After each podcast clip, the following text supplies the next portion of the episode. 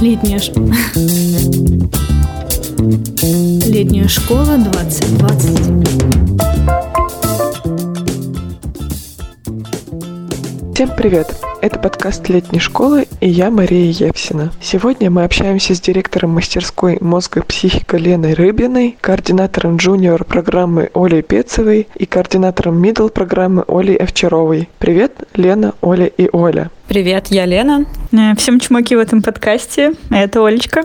Привет, меня зовут Оля. Скажите, чему обучают на мастерской «Мозг и психика»? Какая будет программа в этом году? Мы уже третий год делаем мастерскую для ребят, которые занимаются когнитивными нейронауками и тех, кто всерьез хочет заниматься этим научным направлением. В общем смысле когнитивные нейронауки — это область наук о познавательных процессах, в нашем случае человека, с точки зрения того, как они организованы в мозге. Ну, то есть память, внимание, мышление, принятие решений и так далее. И мы делаем мастерскую для ребят, которые находятся на ранней стадии своей научной научной карьеры и, по сути, учим их тому, как делать свои исследования в этой области хорошо. Мы стараемся передать максимум и практических навыков. Наверное, наша мастерская более практически ориентированная в том, как делать классные научные исследования.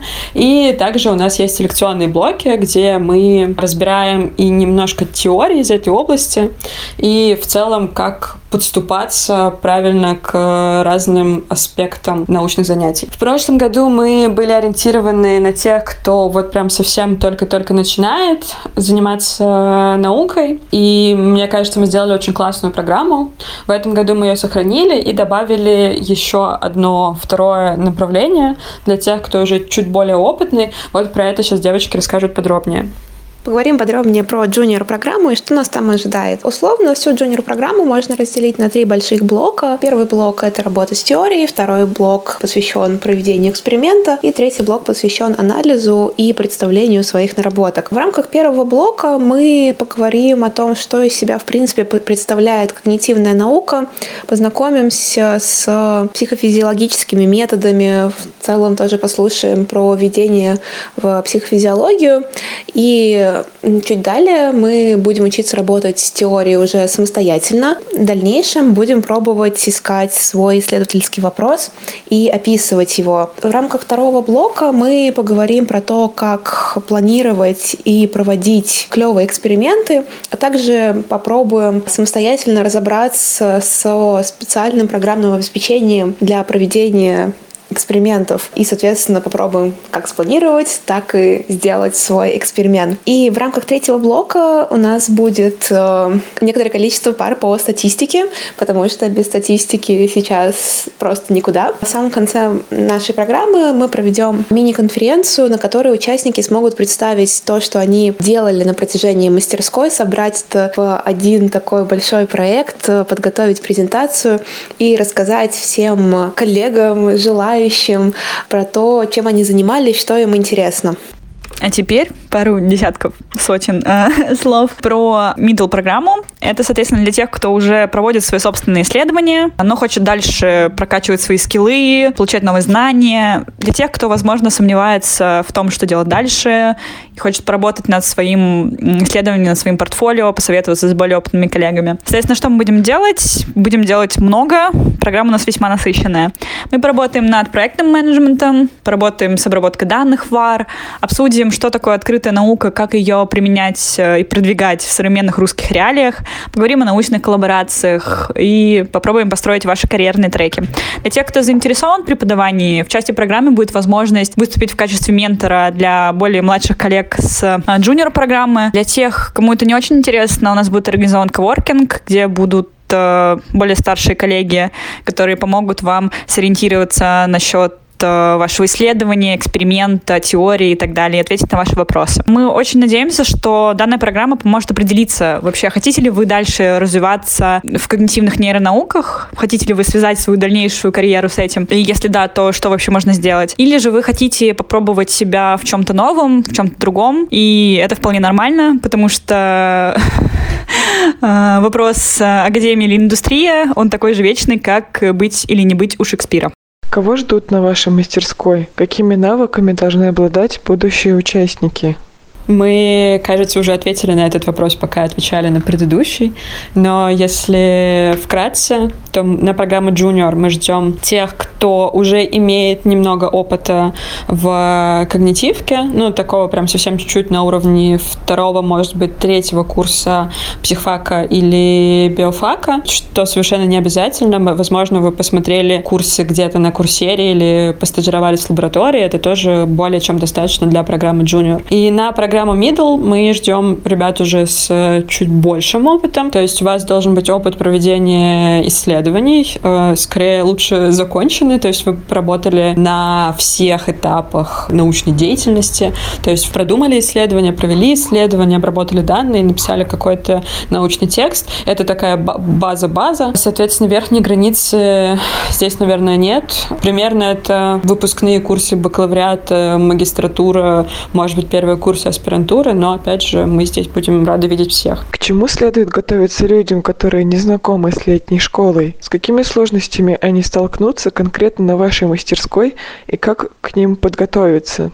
Наверное, перед тем, как ответить на этот вопрос, стоит сказать буквально пару слов о том, что же такое летняя школа. Это полевой образовательный проект, независимый, сугубо волонтерский, самоорганизующийся. То есть важно понимать, что летняя школа — это не место на берегу Волги, это люди, которые ее делают. И это не только организаторы, директорат, координаторы, но и вы, наши дорогие будущие участники, понимать, что вы едете не только получать знания, общаться с людьми, смотреть на закаты на Волге и так далее, но еще и вкладывать себя в то, что чтобы летняя школа состоялась. То есть мы будем дежурить на кухне и готовить завтрак, обед или ужин на всех летних школьников. Это 300-400 человек. Будем потом мыть за всеми этими людьми посуду и отмывать котлы, а, сидеть по ночам на КПП и решать, какие машинки пропускать, какие не пропускать. Будем следить за порядком на территории. То есть у нас будут общие школьные дни, когда мы ходим там, убираем где-то мусор, моем туалеты и так далее.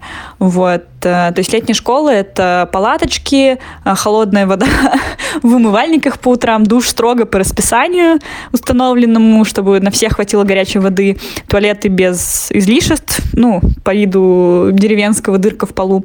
И, соответственно, в манифесте ЛША есть прекрасная фраза про то, что это сделать невозможно, но мы это сделаем. Приехав на ЛША, возможно, вы столкнетесь с какими-то трудностями, но я не знаю ни одного человека, который бы с ними не справился, потому что мы вместе, мы едины, и какие бы проблемы у вас ни возникли, мы всегда будем рады помочь. Даже не только мы, как координаторы мастерской, но и любой другой летний школьник. Что касается конкретно нашей мастерской, стоит быть готовым к тому, что будет очень много самостоятельных самостоятельной работы.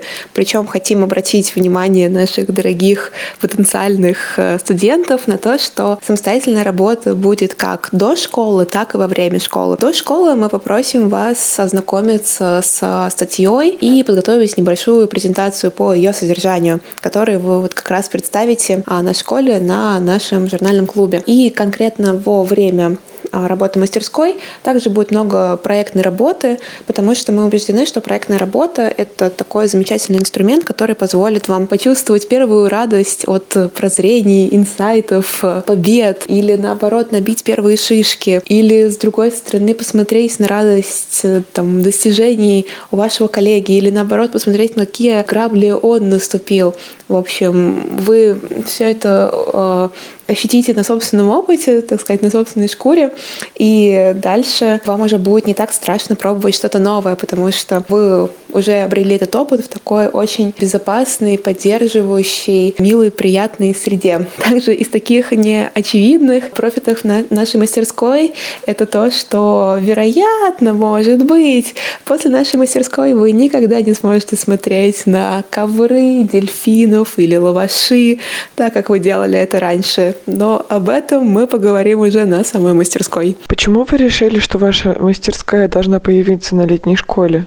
Наверное, главная мысль, зачем мы делаем мастерскую на летней школе, это то, что мы искренне хотим, чтобы в когнитивных нейронауках было много хороших и качественных исследований. Наука развивается очень быстро, и не только наша область, и может быть довольно трудно соответствовать э, вот этим стандартам, которые появляются вот-вот и обновляются регулярно, таким стандартам и критериям качественного исследования. И, собственно, мы делаем мастерскую для того, чтобы успевать следить за этими трендами и передавать э, эти тренды участникам, начиная с самой-самой ранней стадии ступени научной карьеры. Надо сказать, наверное, что вообще есть, э, ну, как мне кажется, три важных момента, про нашу мастерскую, какие дефициты мы закрываем мастерской. Во-первых, есть ощущение некой оторванности от реального положения вещей, того образования, которое, как правило, дается в большинстве университетов. А бывают программы, которые активно следят и вносят изменения в текущий образовательный процесс, но,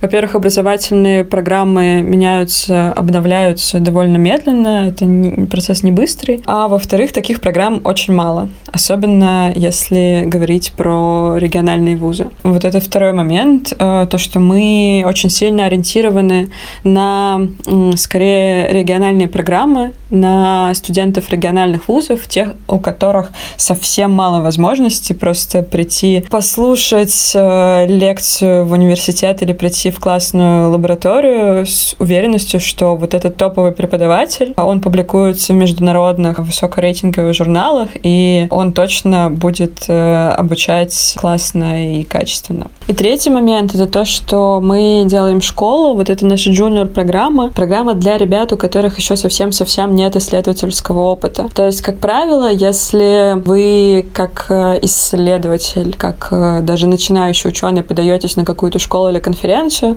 вас отбирают по портфолио, в котором хорошо бы уже иметь или законченные исследования, или опыт выступления на конференциях или другие какие-то школы. В общем, признаки довольно, на самом деле, ну не то чтобы зрелого, но уже опытного участника. Мы же сделали вот эту программу именно для тех, у кого еще вообще нет ничего такого в портфолио, кто, скорее всего, не, не доедет на вот эти школы и конференции в другие места. И мы прям вот с самого такого карьерно-зародышевого состояния рассказываем э, нашим участникам, студентам про то, как заниматься наукой и что это вообще такое. И мы зовем классных спикеров, э, людей, которые преподают на ведущих программах российских про когнитивные нейронауки и сами публикуются в международных э, высокорейтинговых журналах.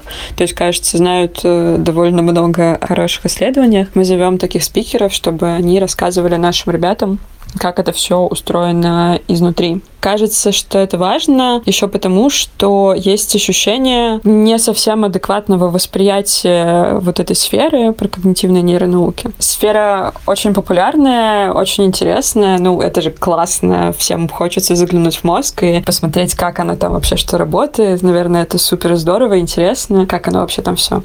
И это действительно здорово интересно. В этом есть даже некоторый минус для самой научной области, потому что что хочется ее упрощать до каких-то красивых историй, которые мы часто слышим с научно-популярных лекций, но не всегда эти истории действительно про реальность, про реальные занятия наукой. Поэтому еще вместе с вот этим пунктом про оторванность университетского образования от реальности получается вообще ощущение немножко неадекватного отношения к сфере в обществе. Поэтому, когда ребята такие хотят заниматься вот чем-то таким, что они где-то услышали, а потом приходят в университет и понимают, что, ну, что-то как-то э, оно совсем не так, и там проводят свое исследование, и это вообще совершенно по-другому, разочаровываются и не знают, что делать дальше. Мы для таких ребят тоже открыты. Если, посетив мастерскую, вы вдруг поймете, что нет, вообще мы не готовы заниматься дальше этой наукой, это совсем не так, как мы представляли, мы считаем, что вообще это тоже хороший результат для нас как мастерской.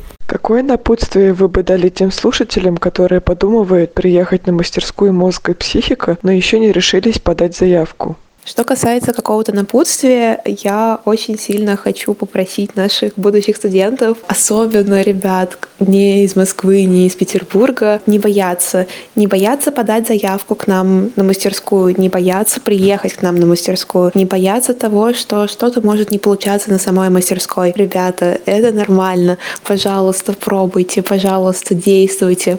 А, я как бы неспроста так обратила внимание именно на ребята из регионов, потому что, ребята, я с вами.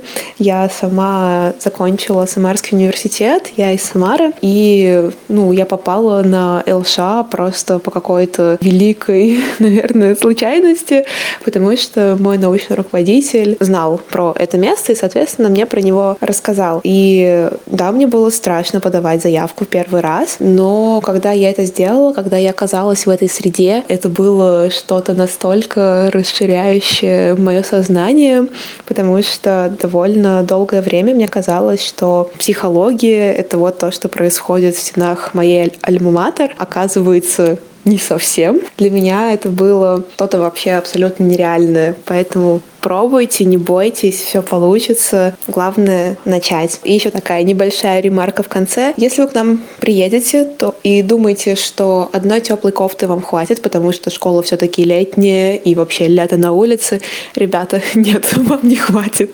Пожалуйста, не игнорируйте пункт про теплые вещи, потому что погода на ЛШ, она весьма переменчива. Может так случиться, что будет довольно холодно, поэтому, пожалуйста, будьте к этому готовы. Всем чмоки в этом чатике. Очень жду вас на джуниор-программе. Э, дорогие наши слушатели, если вы сомневаетесь, подавать или нет заявку, у меня для вас есть план действий. Слушаем внимательно и повторяем. Пункт первый – не сомневаться. Пункт второй подавать. Как сказала Оля, не нужно бояться, что вы не справитесь, что что-то может пойти не так. Мы на мастерской э, очень поддерживающие ребята. Мы поможем, подскажем, направим. Не нужно думать, что вы на мастерской останетесь одинокие и будете сидеть и не понимать, что вообще происходит. Не бойтесь задавать вопросы, которые у вас будут э, по поводу программы мастерской, по поводу быта НЛШ, если вам не хватает информации, которая есть на сайте. Мы с радостью ответим на все вопросы, потому что понимаем, что если вы едете на летнюю школу в первый раз, вам нужен максимум информации, чтобы принять решение, ваш этот формат для обучения или не ваш. Ну и помним, что говорить словами через рот — это лучший способ решения всех проблем и сложностей. И на самом деле я бы хотела, чтобы наша мастерская на две недели стала вашим домом. И поэтому, наверное, будет круто, если вы привезете какие-то штуки, чтобы украсить мастерскую. Это могут быть какие-то гирлянды, постеры. Если умеете играть на гитаре, везите гитару, там укулеле, флейту, я не знаю, какие там еще можно привезти музыкальный инструмент. Если есть гамак, э, мое личное пожелание, привезите, пожалуйста, гамак. Будет очень круто. В прошлом году я тоже была участником мастерской. Я тоже сомневалась, подавать или нет, потому что я была тогда на четвертом курсе, и мне казалось, что там будут э, как бы ребята младше меня, и а я такая, типа, уже взрослая, и вроде должна знать много, но не знаю примерно ничего. Но благодаря Лене, благодаря Оле и Маше Серветник, еще привет, которая в прошлом году делала э, эту мастерскую, они, в принципе, дали мне понять, э, то в своем пути я не одна, и что вот это наше такое уютное когнитивное сообщество, это люди, которые всегда ответят на любые вопросы, направят к нужному человеку, если у них нет ответа на этот вопрос, поддержат, помогут, расскажут и так далее. Мы с вами еще не знакомы, мы вас еще не знаем, но мы вас уже любим и уже ждем ваших заявочек. Обязательно встретимся на Волге. Пока-пока. Я могу только сказать, что присоединяюсь к предыдущим ораторам. Мне кажется, Оля и Оля все очень классно сказали. И да, я абсолютно согласна, что даже если вы сомневаетесь, что вы подходите, например, по формальным критериям для нашей мастерской, хотя не то, чтобы у нас есть формальные критерии, но тем не менее мы где-то все равно пишем э, вот эти формальные вещи про нашу целевую аудиторию. В общем, даже если вы сомневаетесь, напишите нам, мы всегда будем рады ответить. Сомневаться не надо, надо писать. И я тоже очень надеюсь, что мы встретимся на Волге и проведем прекрасные две недели этого лета вместе. Пока! Спасибо. Это был подкаст летней школы. С вами были директор мастерской «Мозг и психика» Лена Рыбина, координатор джуниор программы Оля Пецова, координатор middle программы Оля Овчарова и я, Мария Евсина. Пока. Летняя школа 2020.